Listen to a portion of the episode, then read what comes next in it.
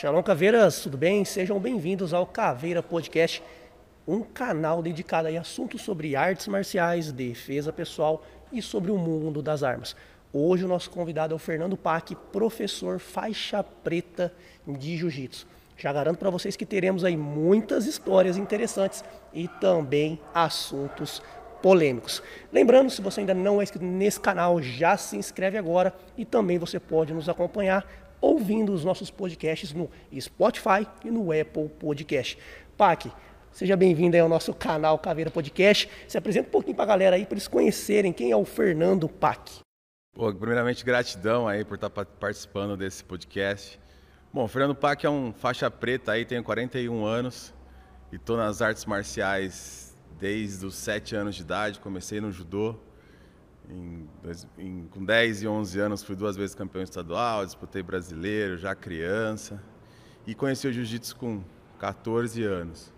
Então sou um apaixonado aí pelo, pela luta agarrada, vamos dizer assim. Treinei também greco-romana, luta olímpica. E sou apaixonado desde os 7 anos de idade, quando eu conheci o judô. E até hoje aí pratico, dou aula, enfim. Estou nessa, nessa vida aí já há um, um tempo bom. Ô Pag, já vamos começar com algumas polêmicas. Vamos falar o seguinte, né, ouço muito né, na internet a galera falando assim, jiu-jitsu raiz, jiu-jitsu Nutella. Né, o que, que, tem de verdade? O que, que, seria isso aí que a galera tanto discute hoje na internet? É, isso é um, é um, um chamado né, que criaram por causa do jiu-jitsu competitivo. Né? Tem muito lutador que trabalha, que luta por ponto no jiu-jitsu competitivo, não tem aquele jiu-jitsu agressivo, de antigamente, de buscar uma queda, de buscar uma finalização. Então, muitas, muitos lutadores trabalham de uma forma somente na guarda, então colocaram esse título para diferenciar, né? Nós temos lutadores exemplos, referências como Roger Grace, Bochecha, Felipe Andreu, entre outros, que são jiu-jitsu que a gente chama de raiz, jiu-jitsu que busca a finalização, que busca uma queda, que busca uma, uma, acabar com a luta como era antigamente, né? O jiu-jitsu mais antigo, o jiu-jitsu, a maioria hoje, infelizmente, dos lutadores trabalha para ganhar a pontuação e ganhar a luta, não buscar a finalização, que na verdade é a essência do jiu-jitsu é neutralizar o oponente, fazer ele desistir, que é a finalização. Eu lembro, eu lembro quando comecei a treinar o jiu-jitsu lá nos anos 2000, que eu tive o primeiro contato com o jiu-jitsu, eu lembro que valia cabeçada, né, valia um, pelo menos não sei se era o padrão para todo lugar, mas aonde eu, é, onde eu treinava ali estava no auge o Pride, o, o, início do MMA, não, não, chamava MMA, né, chamava Vale Tudo na verdade. É, é, a gente treinava simulação de cabeçada, era bem mais agressivo, a gente via a galera indo para acabar o combate, né, buscar uma chave de braço, buscar um estrangulamento. Você acha que hoje, né, a galera tá né, perdeu um pouco dessa essência? Então, por causa da competição, o cara vai querer pontuar e aí ele faz uma estratégia diferente. É isso que está acontecendo? Seria Exatamente. isso? Exatamente. Perdeu muita essência, na verdade. A essência é a defesa pessoal, a autodefesa.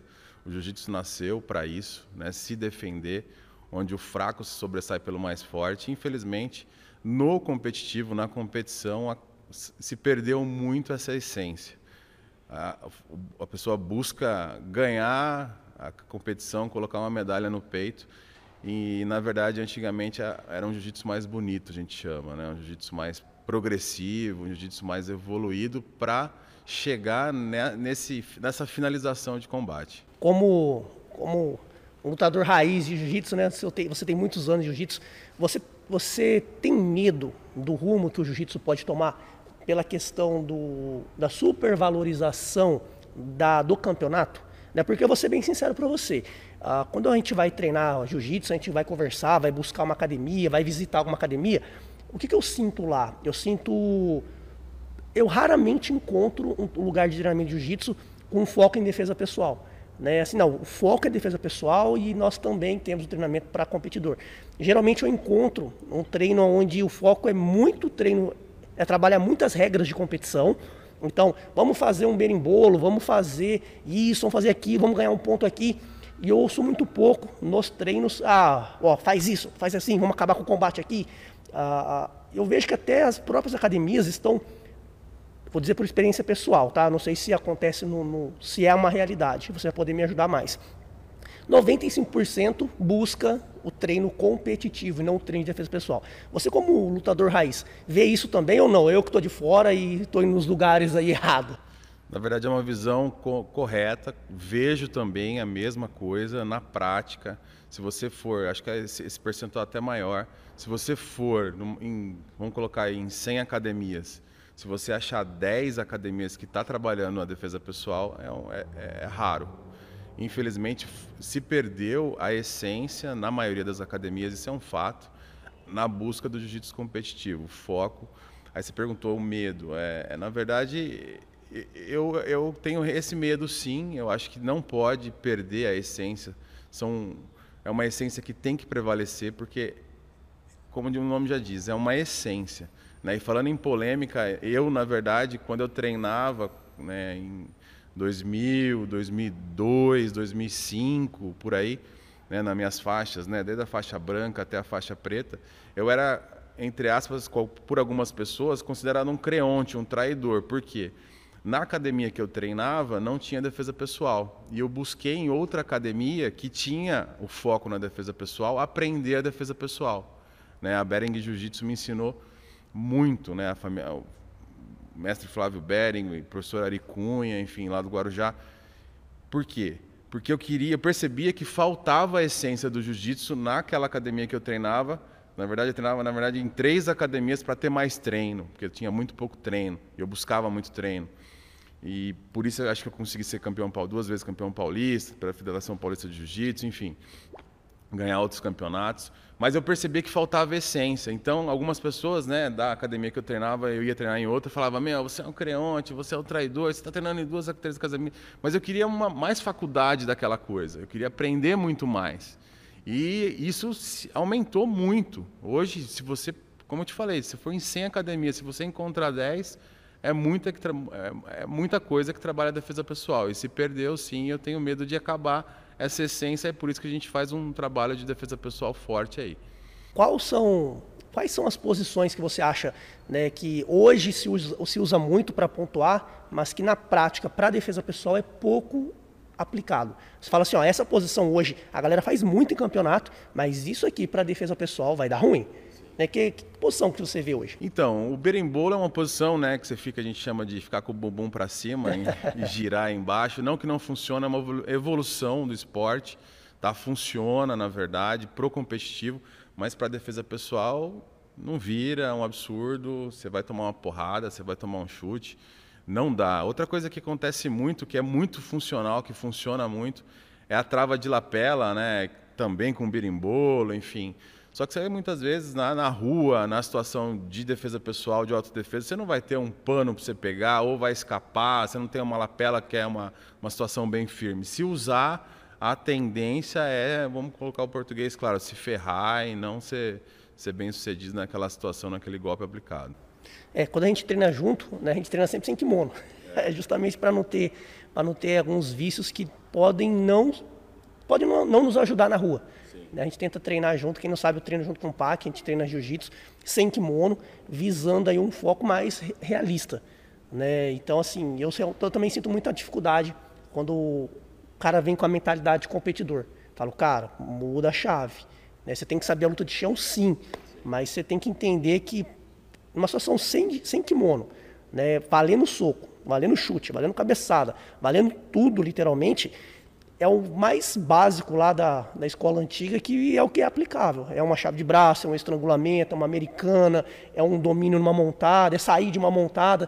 É, eu diria que com kimono você tem dezenas e dezenas de opções de chaves. Sem kimono na rua, valendo porrada na cara, diminui drasticamente o número de técnicas que aplicam com mais facilidade. Né? Exatamente. É o arroz com feijão que a gente chama. E só um parênteses aqui: o Wesley é faixa azul, hein, gente? Tem uma base muito boa. Então, assim, o, o, básico, né? O Michael Jordan fala muito isso, né? Tem que, para você aprender um esporte, você tem que aprender os fundamentos básicos, né? E no jiu-jitsu não é diferente. Você tem que saber o básico do básico, porque é isso que vai funcionar. É o arroz feijão que a gente chama. E infelizmente, quando você entra com o kimono no jiu-jitsu hoje, jiu-jitsu moderno, tem muita diferença na hora do vamos ver, na hora da, da porradaria mesmo, na hora da agressão, né? Se você conseguisse se defender contra um agressor. Ô Pac, fala pra gente, conta aí, a galera deve estar tá querendo ouvir alguma história, alguma história sua, alguma história de um aluno, o que, que você pode contar pra gente aí que não comprometa ninguém? É, tem, na verdade tem várias histórias aí, né, e tem uma história interessante, né, aconteceu comigo na academia que eu dava aula, né, tinha um tatame lá, que eu dava aula lá no Guarujá, e de repente eu estava com meus alunos dando aula tranquilamente numa noite e chegou um, o Bambam, né, a gente chamava ele de Bambam porque ele parecia muito com o Bambam, forte, cara, muito forte, moleque novo, devia ter o quê? Uns 20 anos, 19 anos, faixa azul de jiu-jitsu, treinava em outra academia e chegou lá e de repente virou para mim, me procurou junto com um amigo mais fraquinho, mais magrinho, tal, não sei o que, ele muito forte, diferença, né, o, o fortão e o magrinho. E do nada apareceu lá, falou: "Quero falar com o professor de jiu-jitsu aí". Aí encaminharam ele até o tatame, ele foi falar comigo, tal, não sei o quê. Pô, fiquei sabendo aí que você é o professor de jiu-jitsu, eu vim aqui te desafiar, me falaram que você é bom, tal, quero ver se você é bom mesmo. Eu não entendi nada, né? Eu falei aquilo, eu falei, ué, jiu-jitsu com jiu-jitsu, antigamente tinha muita rixa de artes mais diferentes, né? E aí eu já não gosto pouco dessa, desse tipo de coisa. Eu falei, o quê? Não, só se for agora.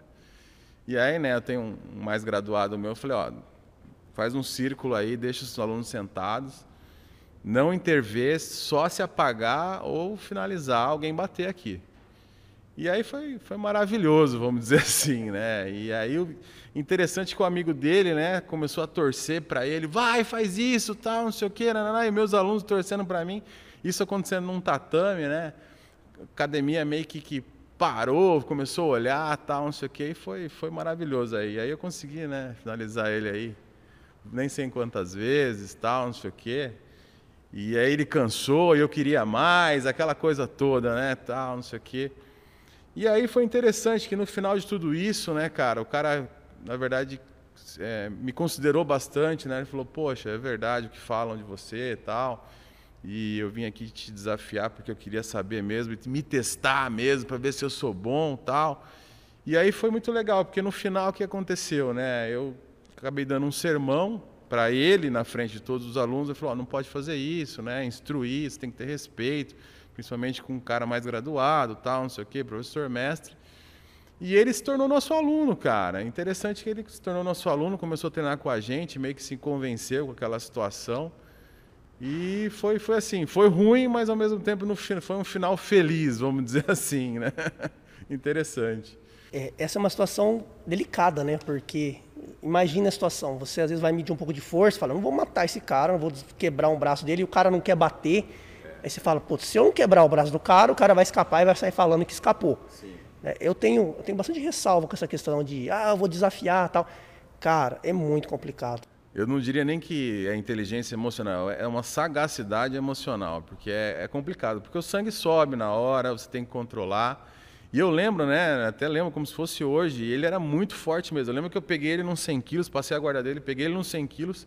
E ele me deu uma supinada, cara, que eu dei uma voada mesmo. Não é que aquele negócio assim, ó, que você fica em cima e o cara te segura, né? O cara te jogou mesmo com a força que ele tinha. Eu tive que voltar, trabalhar tudo de novo. Eu lembro que eu bati o pé, a gente tinha um murinho baixo. Eu bati o pé na, na quina do muro, rasguei meu pé e continuei lutando. Aquela coisa louca, louca, louca, louca. Mas foi muito legal, cara. Eu acho que faz parte né, da arte marcial. Eu acho que isso são, são na verdade, tribulações que acontecem que, que na verdade, faz muito bem para você que você se autoavalia, você se, você se coloca à prova. E é isso que, que, motiva muito, né? Que nos ativa a trabalhar com o jiu-jitsu e a defesa pessoal. Você começou o jiu-jitsu antes do judô, o judô primeiro. O que, que você treinou primeiro? É, eu comecei no judô, na verdade. Um amigo me levou para treinar né, em Cuiabá, eu morava mestre Pedro Luiz Shinohara, renomado aí no Brasil, né? Foi para a Olimpíada, tudo, seleção brasileira. Comecei no judô com sete anos e comecei a gostar daquilo. Gostei da, da disciplina, do respeito. Era muito é, sério o negócio, era muito controlado, né? Aquela, aquele judô raiz, sem para um lado, sem para o outro. Era até chato, né? e competição, emagrecer, eu era gordinho na época, comecei a emagrecer, comecei a comer direito, aprendi no judô naquela época com 9, 10 anos, 8 anos a comer direito. E foi muito legal, cara. Fui para competição, ganhei dois estadual, moleque, e fui no brasileiro, dormia em casa de gente que você não conhecia, né? Era desafiador, porra, 10 anos. Era muito louco, né? E aí comia o que tinha na mesa, enfim. Comecei no judô aí com 14 anos, né? Hoje, né, reencontrei ele, Dr. Hitz, cara famoso, cara de São Paulo, dentista. Na época a gente chamava ele de Dado, era amigo nosso, surfava. Ele me apresentou jiu-jitsu na, na, areia do Guarujá, na enseada. Eu comecei a falar do Bruce Lee, gostava do Bruce Lee, né? Gostava de soco, chute também. E aí, cara, você conhece o Royce Grace? Nunca viu? Tal, vem cá. Aí me apresentou lá, né? Me mostrou na areia da praia do, da enseada do Guarujá. Americana, chave de braço triângulo e mata-leão. Aí eu fiquei louco, eu fiquei, que coisa é essa, cara? Sensacional. Aí comecei a ver os vídeos, vim para cá, para Prudente, com o jiu-jitsu na cabeça em 94, com 14 anos. Chamei uns amigos que treinavam judô, comecei, voltei a treinar judô para treinar jiu-jitsu no chão, trabalhar mais chão. Coloquei uns tatame em casa, chamei os amigos, começamos a treinar em casa. Não tinha, não tinha professor aqui, né? Aí veio um professor faixa roxa, que eu nem lembro o nome dele. Aí depois, veio um faixa preta do Rio, em 97. Enquanto isso, né, durante três anos, dois anos praticamente, treinando em casa, assistindo vídeo, aplicando a posição. Assistindo o vídeo, aplicando a posição. E começamos a evoluir, cara. Começamos a evoluir, evoluir. Aí eu tinha o sonho de morar no Guarujá. Acabei indo a trabalho para lá no banco, em 99 e comecei a treinar em 2000 jiu-jitsu lá, tal. E 2001, 2002 me consagrei aí campeão peso absoluto, faixa azul e roxa lá no, no, no, em São Paulo, né? E foi muito legal, foi muito legal, cara. Foi uma conquista que, que assim, não para mim não foi, não, não tem preço. Era a única federação que estava despontando, era gente difícil de ganhar. E graças a Deus aí, 2001, 2002 me consagrei e aí tô até hoje aí. Acabei parando de competir por causa de uma lesão na, na cervical, enfim, que doía muito, não conseguia treinar um jiu-jitsu, né, uma competição mais de alto rendimento, enfim. Você falou, eu acho que o maior pesadelo de todo atleta marcial, seja competidor ou não, né, que são as lesões. Essa sua lesão aí veio do quê? Veio do treino? Veio de alguma coisa fora de treino? Como é que foi? Não, na verdade veio de uma competição com, com a, um cara que eu sempre lutei. Na verdade era nosso aluno, era, era menos graduado, treinava junto com a gente. E a gente se pegou no, no, no, na faixa roxa, faixa roxa ou, ou marrom, não lembro agora. E aí, o que aconteceu? Na competição, eu consegui pegar as costas dele, ele estava de quatro apoios, né? E aí eu peguei as costas dele e ele era judoca. E o que, que ele fez para se defender? Ele fez, foi, fez um rolamento, ele fez uma cambalhota. E eu, em vez de ceder, aquele negócio, né? Ceder para vencer, eu mantive a pegada nas costas e eu intencional. Eu travei o giro dele, a cambalhota dele, com uma cabeçada no chão. Intencional. Eu parei, igual a capoeira, né? Eu parei a queda dele, o giro dele, a defesa dele, com uma cabeçada no chão. Aí o que aconteceu? Trincou um pedaço da vértebra, um, e a, na ponta da vértebra trincou, e eu saí igual um robô, cara. Não conseguia mexer. E o medo, vou ficar paralítico. Né? É, e o medo, mexendo tudo. Eu falei, meu Deus, e agora? Então deu uma trincada na vértebra e foi complicado. Aí eu fui no médico, fiz, né, tudo, radiografia, tal, tomografia. E eu tive esse, aconteceu esse fato. Aí o que aconteceu? Eu, a gente quando gosta da coisa continua, né? Não tá nem aí, se trata e volta. Aí me tratei, voltei. E Só que aconteceu, quando eu treinava muito forte, irradiava pro braço. Eu trocava de marcha no carro, doía demais, cara. E não era uma dor assim. A gente está acostumado com dor, né? Todo atleta faz parte dor, acontece, lesão. Só que, cara, a dor era muito, mas muito forte depois do treino. E teve em algumas situações que mexia, tomava uma guilhotina, tal, não sei o que, alguma coisa assim. Cara, a dor era insuportável de você travar. Você não conseguia continuar. E aí, toda vez que eu treinava em alto rendimento, a gente já treinou junto, essa dor já veio, só que eu nem, nem falei nada. eu dei um somebody love e tal, não sei o que, disfarcei. Mas, cara, muito forte, muito forte. Aí, infelizmente, eu decidi, devido a isso, a parar as competições. Competi depois algumas competições aqui, em Assis, tem até no meu, no meu canal do Instagram. E, cara, mas sentia que, cara, não dava. a, essa questão de você bloquear quieto com a cabeça, isso é bem esportivo, né? Bem competitivo bem e não de defesa pessoal. É. Você imagina essa situação no concreto. Você no concreto, na rua, fazer uma situação dessa e poderia ter sido uma lesão e permanente. É, tetra aí, feio de ver.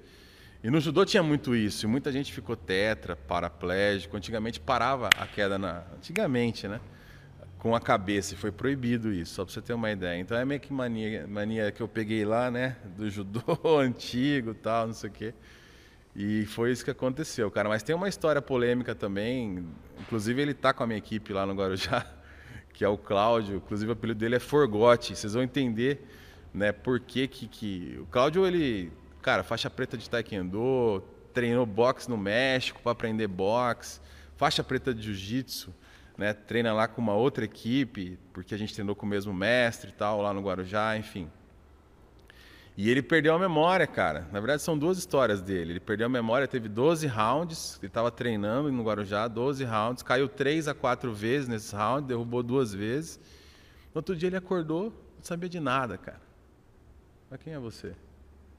Perdeu a memória, loucura. Foi no médico, o médico falou que daqui 15 dias voltava, aí não, ele ficou oito meses sem conhecer ninguém, cara. Oito meses? Oito meses sem memória. E aí aconteceram alguns fatos, né? Que nem ele estava contando numa balada. O cara tá amigo dele, ele não sabia, não lembrava que era amigo dele, deu um tapinha na nuca dele e veio para cima dele para dar um abraço, ele achou que era agressão. E aí, o que aconteceu? Ele mandou um direto, ele tinha uma base ferrada no box. Ele mandou o direto, quebrou o nariz do cara, sangrou na hora, tal, não sei o quê. E o cara, meu, você tá maluco, sou seu amigo, tal, não sei o quê. Blá, blá. E teve uma outra situação também dele, né? Na verdade, foi até antes. O filho dele treinava comigo, foi antes dele treinar comigo. Foi muito interessante, assim, muito louco. Ele estava treinou no Santos, veio de bicicleta com dois amigos na balsa, né? Tem a balsa Santos Guarujá. E tava ali, tranquilo, e dois playboy, um cara folgado, cara, um mais folgado que o outro, chegou, ah, vocês são do jiu-jitsu, eles quietos ali, né, kimoninho ali, de bicicleta, não falando nada. E na balsa, antigamente, você poderia subir no, no, no primeiro andar, vamos dizer assim, né, o térreo, o primeiro andar, ficar ali sentadinho, tranquilo, curtindo. E aí o cara começou a falar umas besteiras, tal, não sei o que, e deu um chute nele, cara. E, meu, imagina, você tá, você sabe se defender e o cara vem para cima de você, você não fez nada. E aí o que aconteceu? Ele levantou, foi para cima do cara, baianou, né? Pegou as pernas, colocou o cara aqui no ombro. E o cara começou a bater as costas dele e ele jogou o cara no mar. Espero que o cara soubesse nadar. É, aí parou balsa, veio a marinha. Vixe, aí foi. E aí o povo viu aquilo, né? Que ele tava. que ele se defendeu praticamente. Que o cara veio para cima. Ele falou: não, o cara se jogou. O povo ajudou ele. O cara se jogou, o cara se jogou. O amigo dele tentou ir lá, dar uma força, aquela coisa toda. E aí ele pegou a bicicleta e os amigos e ó, tchau, aconteceu nada. e deixou aquele BO lá. E assim, né? São várias histórias assim, muito loucas, polêmicas e engraçadas até. Nós vamos voltar aí mais algumas histórias, também diferenciar aí, talvez você em casa não saiba, saiba a diferença de judô, jiu-jitsu, quais são as principais diferenças, vamos voltar nesse ponto também. Antes do intervalo, vamos aí tomar um suco live, né? Ô Moacir, valeu aí pelo suco. Pac, você gosta de goiaba ou não? Eu gosto, cara. Prova aí, vê o que, que você acha desse suco. Beleza. Esse aqui eu não tomei, já tomei semana passada de o de caju. Deixa eu ver esse de goiaba. Vamos ver aqui. Cara, é goiaba pura. É muito bom. Vamos dar um intervalo aqui, vamos acabar um pouquinho com esse suco e já, e já a gente volta. Vamos continuar aqui. Já demos um break para um suco. Já foi quase meia garrafa. Opa, aqui aí, você gostou? Ah, ó, muito bom, cara. Não é, não é, é de verdade, cara. Muito bom, muito legal. Quem quiser pode mandar mais uns para nós lá em casa, né? É? Muito bom. E você gostou da minha caneca? Você viu a minha caneca? Muito legal. É um soco inglês. Caneca soco inglês justiceiro. Do Justiceiro. Essa caneca eu ganhei de presente do meu amigo Vitor do canal Metaforando, quando eu estive lá no podcast Pô, dele. eu assisto, cara. É... O cara manda demais. Cara. Logo ele vai estar aqui no nosso podcast também. Opa, aqui vamos falar um pouco sobre uma dúvida que muita gente pode ter em casa. Eu sei que quem não é da arte marcial tem essa dúvida, ou até quem é da arte marcial, mas não treina luta agarrada, eles não entendem muito bem qual as principais diferenças de quem treina judô e quem treina jiu-jitsu? Boa pergunta, boa pergunta. É, o judô ele trabalha a queda, né? Ele trabalha a entrada de queda. O objetivo é derrubar e colocar as costas do oponente no chão, né? O jiu-jitsu também tem essa similaridade, também trabalha a queda, mas no judô, se acontecer a queda e você conseguir uma forma, vamos dizer assim, perfeita de colocar na queda, na derrubada do adversário, colocar as costas dele no chão, você finaliza a luta, acaba a luta ali. O jiu-jitsu não, você ganha dois pontos. É uma pontuação, né? Você consegue uma pontuação por estar tá derrubando esse oponente de costas no chão e a luta continua, que eu acho mais dinâmico, mais interessante. Que muitas vezes uma luta, né? Na verdade, o jiu-jitsu competitivo foi uma adaptação da defesa pessoal para o competitivo, para haver competição. Então foi, né, a desistência é uma, uma é para você segurar uma quebra de braço, uma asfixia para ele não desmaiar. Então foi uma adaptação. Então o jiu-jitsu veio que meio que adaptado. O judô ele já tem mais regras voltadas para permanecer a pessoa em pé. Então, por exemplo, foi proibida, antigamente podia, né? O João Derli, inclusive, foi campeão olímpico com essa situação de pegar as duas pernas, né? derrubar a pessoa pegando. Hoje, uns, anos para cá, o judô proibiu isso. E ficou, eu acho, eu sou contra, né? não é dinâmico. Qual o problema? É mais realista na, na da defesa pessoal você pegar as duas pernas e derrubar uma pessoa. E quando você corta isso, você leva muito para regras em pé. Olha, tem que pegar manga e gola. Então o judô para mim começou a ficar chato, para ser bem sincero, muito chato. E aí quando eu conheci o jiu-jitsu, eu falei, nossa, é isso que eu quero fazer pro resto da minha vida. É Chegou o, o que eu queria no judô, eu encontrei no jiu-jitsu. É, quando eu treinei o wrestling, a gente sentia isso daí. Porque a gente sabe que o greco-romano também não pega perna, né, da cintura para cima. E o wrestling já pega tudo. Pega braço, pega cintura, pega perna, lá e derrubar. E eu, eu gostei muito do wrestling pela essa questão de poder pegar perna, derrubar. Eu só não me adaptei muito, eu não gostava muito de fazer, mas a gente fazia para seguir o treinamento. Eu não gostava muito das das pontuações. Né? Porque no wrestling você tem que manter o cara de costas no chão por determinados, por alguns segundos. É, os ombros dele. É. é. E aí tinha também uma pontuação do rolinho, que você estava numa posição de vantagem, mas aí você agarrava o cara e fazia o cara rolar. E eu achava muito estranho. Eu falei assim, meu, isso aqui para defesa pessoal, eu nunca vou fazer isso. Né? Para pontuação valia muito ponto, mas para defesa pessoal eu não vou sair de uma posição de vantagem para fazer essa técnica. Só que assim, eu absorvi muita coisa que me serve para defesa pessoal, que é principalmente as defesas de queda, né? A galera, ah, mas eu não vou agarrar ninguém, não vou derrubar. Mas é importante você entender como é que você derruba para você entender como é que você defende. É, não tem como, ah, eu vou defender uma queda se você nem sabe como se faz uma queda. Se você não tem aquela lógica, né? Para eu poder defender um single leg, é assim. O cara vai ter que fazer dessa forma. Um double leg, o cara vai me atacar dessa forma. Então você tem que ter no mínimo aquele conhecimento básico de entender o ataque para que você possa melhorar seu sistema de defesa. Né? Então, assim, acho que as lutas se complementam. Mas como eu sou do ramo da defesa pessoal, cara, eu tenho muita dificuldade para trabalhar com situações de pontuação. Muita dificuldade, muita. Eu, não, não, eu nunca tive a mente assim de competição. Minha mente sempre, comecei a trabalhar na penitenciária com 18 anos, então pensa, minha mente sempre foi voltada de 18 anos para cá, realidade. Né? Então é difícil a gente que se acostumou com a defesa pessoal valer tudo, começar a pôr algumas regras, algumas pontuações. E aí, Pac, que, que, você fala para mim hoje? O que, que, você vê hoje o futuro do jiu-jitsu? Então, isso que você comentou é, é, muito interessante, né? Você que trabalha o Krav Maga Caveira, você é aberto ao que você considera que agrega na sua arte marcial Krav Maga Caveira. Isso eu acho fantástico, porque existe, né, falando até em polêmica, muito ego, muita vaidade, muito orgulho entre as artes marciais. E eu jogo isso até para o jiu-jitsu, na defesa pessoal do jiu-jitsu. Se eu trabalhar três pontos vitais que eu considero fantásticos, que eu aprendi né, contigo no Krav Maga Caveira, que é garganta, olho e, e, testículo, não que a gente até usava, a gente já usa, né, joelhada no testículo, na defesa pessoal, tudo, mas tem situações, né, que nem até você colocou um vídeo esses, esses dias, acho que foi ontem no Stories, né, que um rapaz tomando uma guilhotina e o outro vai, pega amassa na mão o testículo do cara. Isso é rua, isso é defesa pessoal. Muitas vezes a gente tem que ver isso, ter essa visão e adaptar, falar, olha, isso aqui dá para agregar a defesa pessoal do jiu-jitsu do Krav Maga Caveira. Olha, como você comentou, o wrestling trabalha a defesa de entrada de queda, ataque, né? Aí você perguntou como que é o futuro do jiu-jitsu. O, o jiu-jitsu, na minha opinião, infelizmente, como eu já comentei, está indo para um lado praticamente, vamos colocar aí, 99 competitivo. Isso é ruim? Não, eu não acho ruim pro jiu-jitsu competitivo. A evolução, é, o birimbolo, é uma coisa moderna, entre outras coisas, tal. Você vê pessoas criando, né? É interessante no jiu-jitsu que a pessoa cria uma finalização, cria um golpe, nasce um golpe. Isso eu acho fantástico, nunca para, é uma evolução infinita, eu sempre comento isso.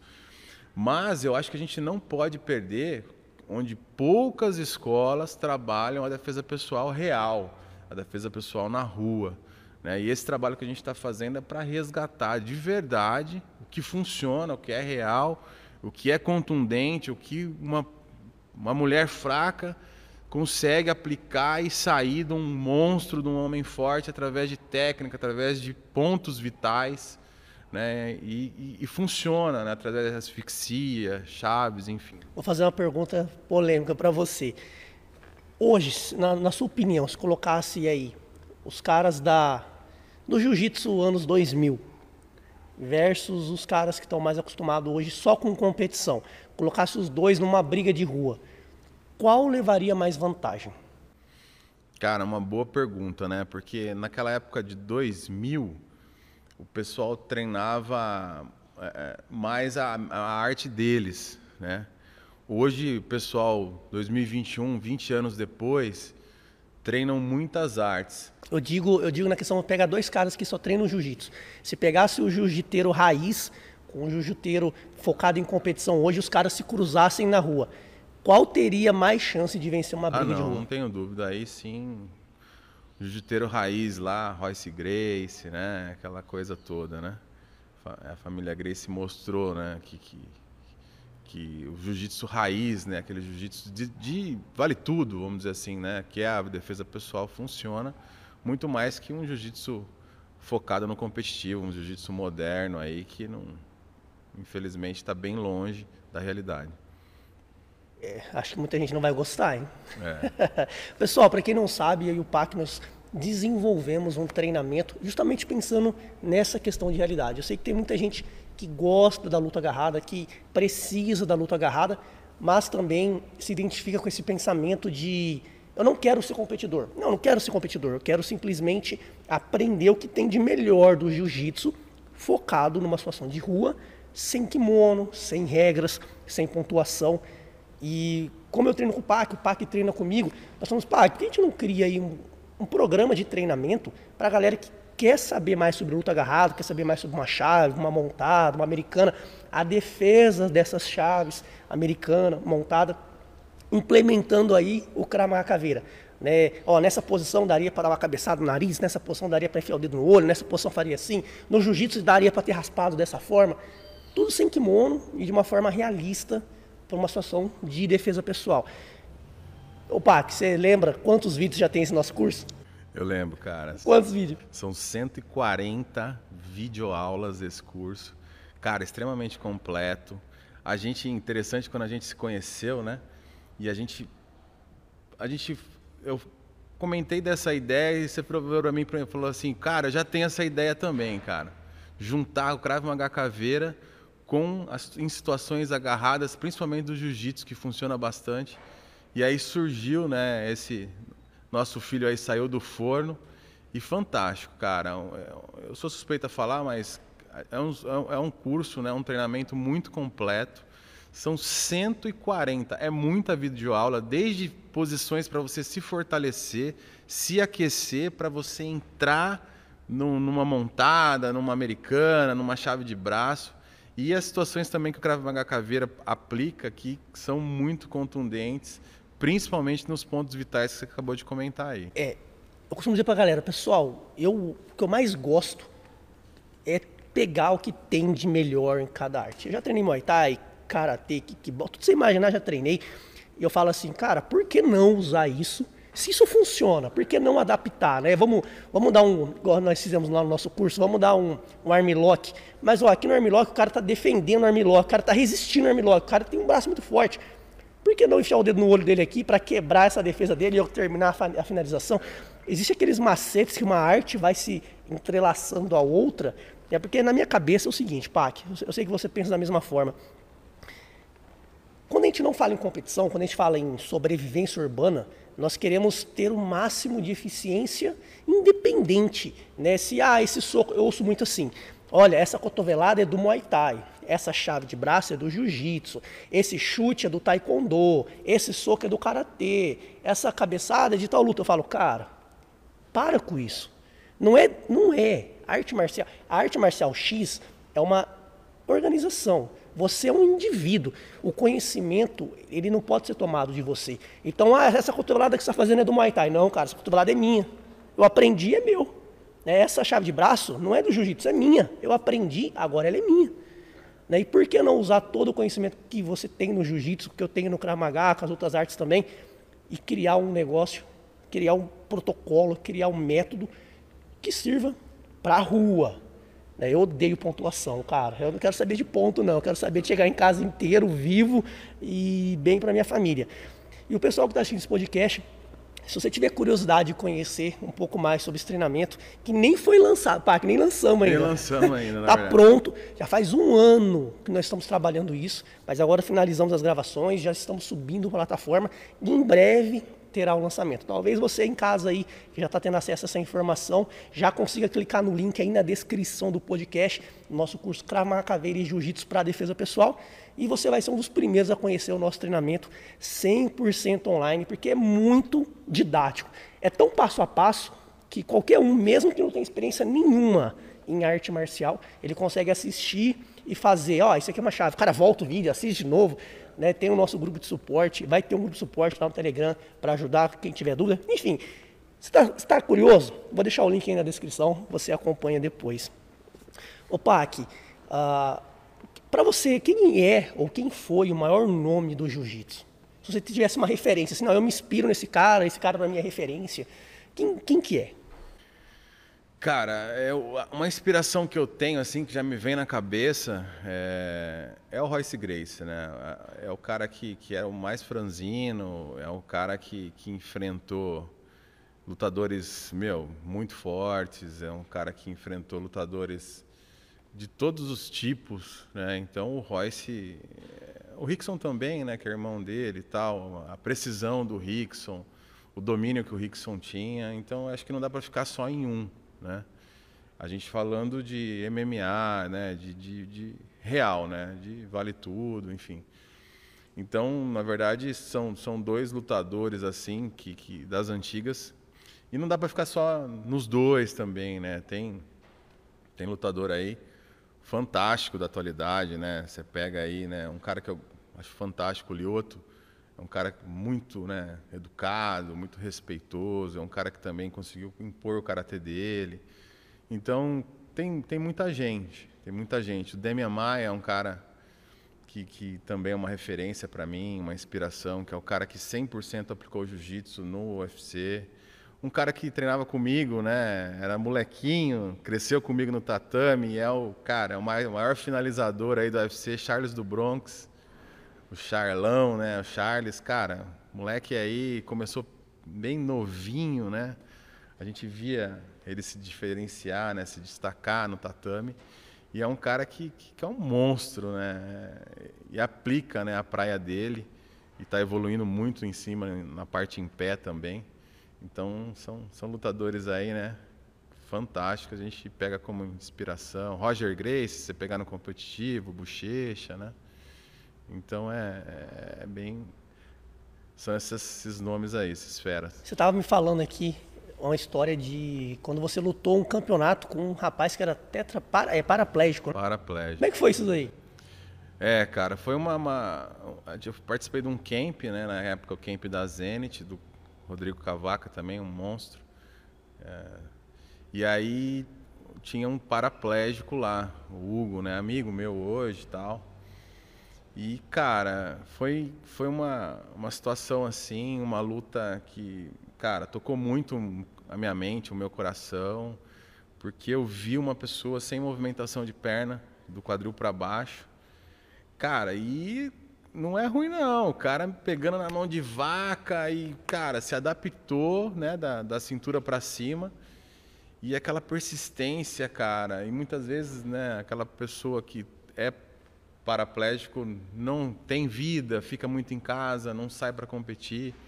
E o Hugo, mesmo com essa situação, sempre competiu depois disso, né? O para jiu-jitsu, que eu gosto muito. Já dei aula também de para jiu-jitsu para pessoas né, com deficiência. É um mundo que eu entrei e não quero nunca sair, porque é fantástico, né?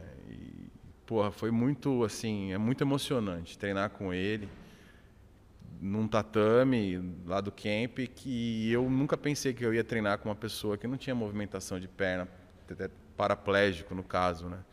E aí depois disso, cara, me tocou tanto que eu montei uma associação de jiu-jitsu e para jiu-jitsu para trabalhar tanto com jiu-jitsu, defesa pessoal, competitivo e pessoal que é um pessoal que é mais excluído, vamos dizer assim, é mais esquecido, né?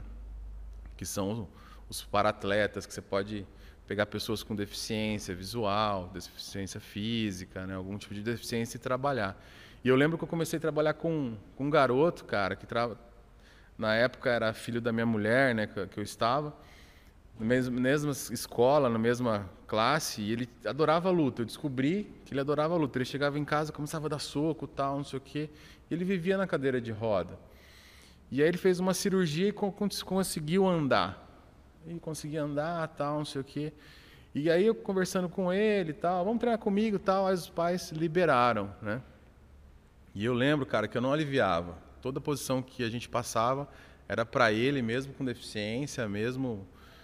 E aí ele começou a fazer umas movimentações que eu percebi que o pai e a mãe não acreditavam que ele fazia. Você vê, né, que alimentação, crenças limitantes, né, mentalidade. E aí de repente, cara, eu mandei todo mundo correr. E eu falei, não, você vai correr também, vai, se vira. E o moleque começou a correr. Então ele andava e de repente começou a correr. Aí a mãe dele começou a chorar no tatame, do lado do tatame. Nossa, eu não acredito, tal, não sei o que, você vê? E assim, cara, ele nos motivava, nos ativava muito mais com, a, com o que a gente via, né? Então era uma energia, uma vibração, fatos reais que você olhava e falava. Inclusive tem no meu canal né? Ele passando a minha guarda com a limitação dele, montando, pegando uns 100 quilos, tem uns vídeos lá muito legais. É, se tem algo que inclui as pessoas é o esporte, né? Eu falo na arte marcial não dá para você jogar a culpa em ninguém, porque se você levar um soco na cara, a culpa é sua. Se você levar uma chave de braço, a culpa é sua, né? Então, a gente vive numa sociedade onde a gente costuma, as pessoas costumam colocar muita culpa delas nos outros. Né? Ela fala, ah, eu não consigo isso na minha vida porque meu pai não, não, não paga uma faculdade para mim, eu não consigo isso porque meu chefe me explora, porque o país é capitalista. Essa converseira toda, né? Só que quando o cara pisa dentro de um tatame, seja da arte marcial que for, acaba todo o mimimi e acaba toda a desculpa terceirizada. Né? Porque se leva um soco na cara, a culpa é sua você não defendeu. Você leva um chute, a culpa é sua, não defendeu.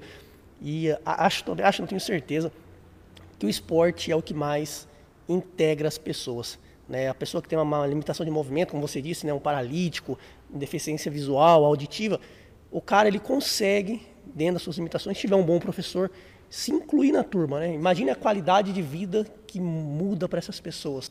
É interessante que depois disso ele descobriu o futebol e aí não parou mais. Abandonou o jiu-jitsu. Não, eu quero jogar futebol agora. Agora sei correr e tchau, começou o futebol. Então foi muito legal, assim, cara. E é o que você falou, é, são desculpas de estimação, que eu costumo dizer, né? A pessoa começa a criar várias desculpas mentais e acaba se limitando, se autolimitando, se auto-sabotando. E na verdade, como você falou, quando ela entra dentro de um tatame na arte marcial pô, existe uma igualdade, existe né, respeito, disciplina, tem que fazer e acabou, não tem essa.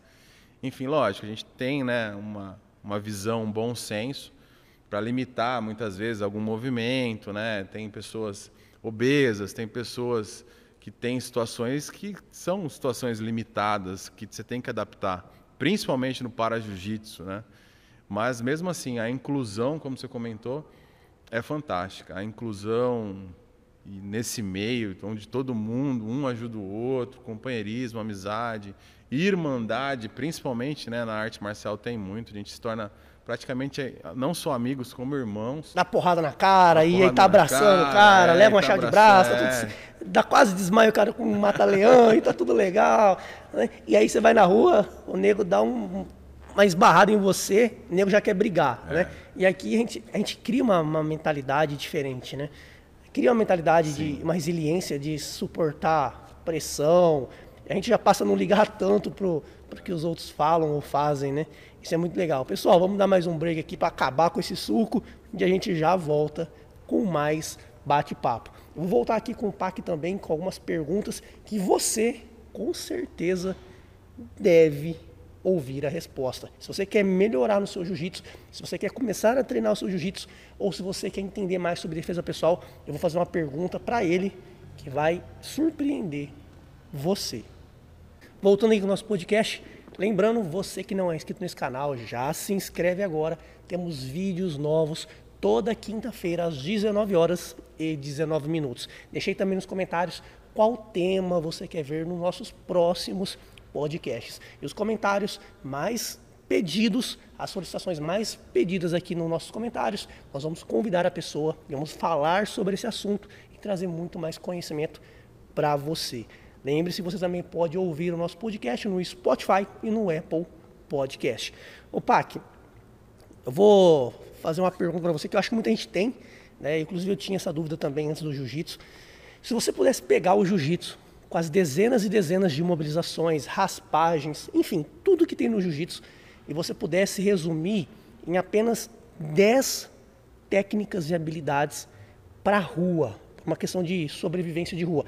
Quais seriam essas 10 técnicas uh, sem kimono para a rua que a pessoa deveria saber? As 10 mais importantes, na sua opinião?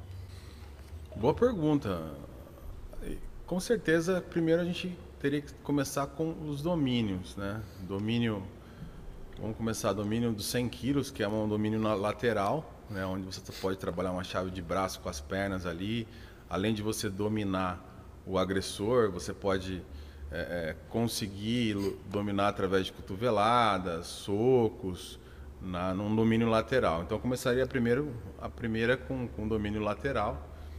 Depois, sem, é, dos 100 quilos, a gente vai para montada, tanto de frente quanto de costa. Então, aí já são três, né?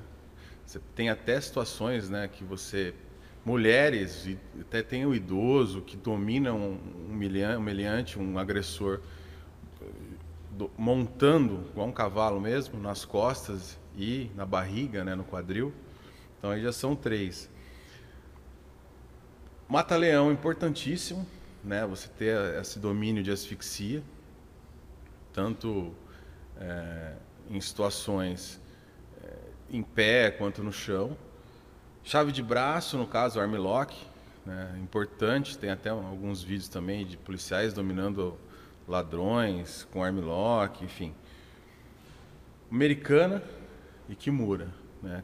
que são duas chaves também de braço, importantíssimas, já são sete. Triângulo, oito. Domínio em pé, principalmente, em situações agarradas, domínios em pé. Ah, o que, que eu faço quando o cara me pega? Por cima dos braços, por baixo dos braços, tal então isso é, é, muito importante. Pô, como que eu faço quando me pega pelas costas? Tal, como que eu saio de um agarrão de cabelo, tal, não sei o quê. E tentar uma situação de você no chão, o que, que você faz quando o agressor vai te atacar e você está no chão? Isso é muito importante, acontece muito. Muitas vezes, né, o cara mais forte joga uma mulher no chão. O que, que ela faz? Como ela se defende? O que, que eu faço para me levantar? Como eu me defendo num chute no rosto? Como eu me defendo se ele jogar minhas pernas para o lado e vir para cima de mim? Então é muito, mas muito importante. Eu, eu definiria então essas 10. Inclusive, essas 10 técnicas que eu considero as principais e mais importantes, que você pediu para mim selecionar, tem no nosso curso. Né? Tá, tem enfatizado para aquela pessoa que não sabe nada, desde aquela pessoa que não sabe nada, desde aquela pessoa que tem uma noção básica, desde aquela pessoa que é avançada, que ela tá, vai refinar e vai lapidar as suas técnicas, tem no nosso curso. E é bastante coisa, 140 aí. Tem essas 10 mais 130. É, mais ou menos assim. Tem as 10 mais 130. O legal do curso é que ele vai bem passo a passo, né? Vai do mais simples para o mais elaborado. Isso é bem legal. Uma outra dúvida que as pessoas me perguntam, a galera me pergunta assim, Wesley, né, você treina aí há 27 anos arte marcial, estou começando agora, ou estou no início, que dica que você me dá para eu poder evoluir? Eu falo, cara, é muito importante esse tipo de pergunta, porque a gente treinou numa época também que era muita loucura, né? Não tinha o conhecimento que tem hoje. Né? Eu fazia, nosso professor passava exercícios que eu ainda brinco. Eu não tenho lesão permanente crônica por milagre. Eu tenho. Você tem, né? por eu milagre. Tenho. Lombar. Cara. Lombar. A gente fazia coisa absurda com o ombro, com as costas, com o joelho. Eu não tenho lesão por milagre.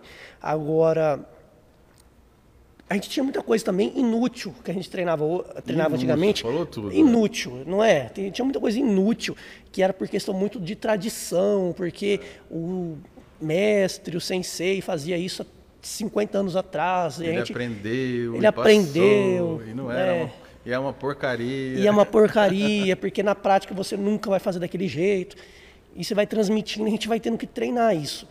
E eu falo, cara, se eu pudesse não ter treinado essas porcarias, né, e pudesse ter treinado mais aquilo que tinha de bom, minha evolução teria sido muito mais facilitada e segura.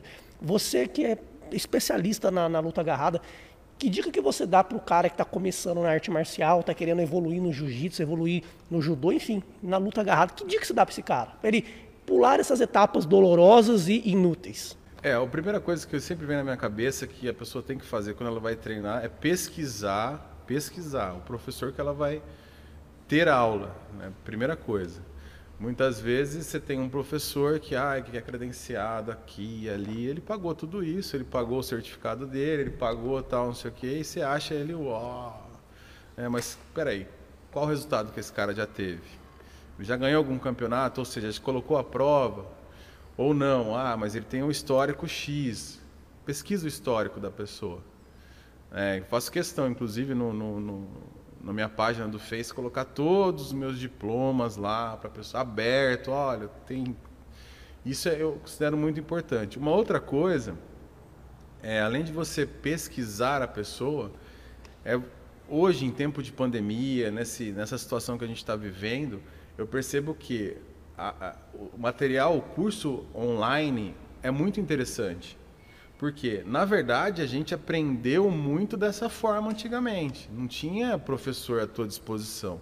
E hoje está mais dificultoso você ir numa academia. Então, o curso online é muito interessante. Porque, além de ser vitalício, você pode parar. Opa, deixa eu voltar aqui.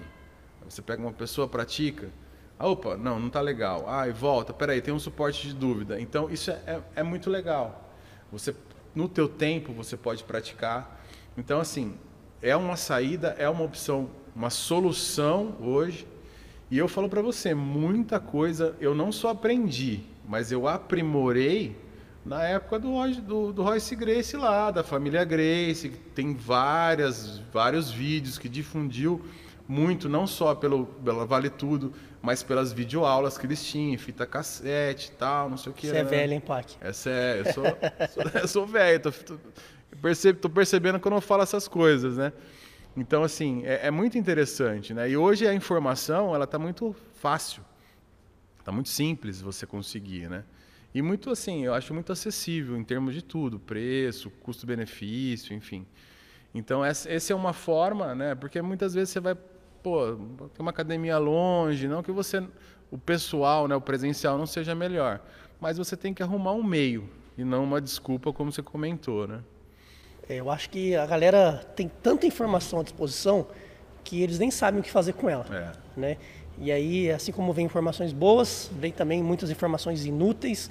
E é importante você em casa filtrar aquilo que é útil para você e você focar nisso daí, buscar referências, treinar. Não adianta nada você só assistir também e não treinar. Né? Até mesmo numa escola presencial, se você for, só for de corpo, mas não for de espírito ali para treinar, para se exercitar, não adianta nada também. Então, a dica que a gente te dá, que eu te dou é procure bons conhecimentos e aplique esses conhecimentos de forma inteligente, sem loucura, sem malabarismo, sem querer fazer bonito para ficar na internet lá cheio de curtidas e likes. Treine para você, não treine para os outros. Pessoal, eu quero agradecer a presença do PAC nesse bate-papo aqui. Lembrando que o link do nosso curso online vai estar tá na descrição é, Jiu-Jitsu e Krav Maga para defesa pessoal. Tem também os links do Spotify e também do Apple Podcast. Você pode assistir todos os nossos cortes dos melhores momentos no nosso canal oficial de cortes, Caveira Podcast Cortes Oficiais. Grande abraço para todos, espero você na próxima quinta-feira, às 19 horas e 19 minutos. Caveira!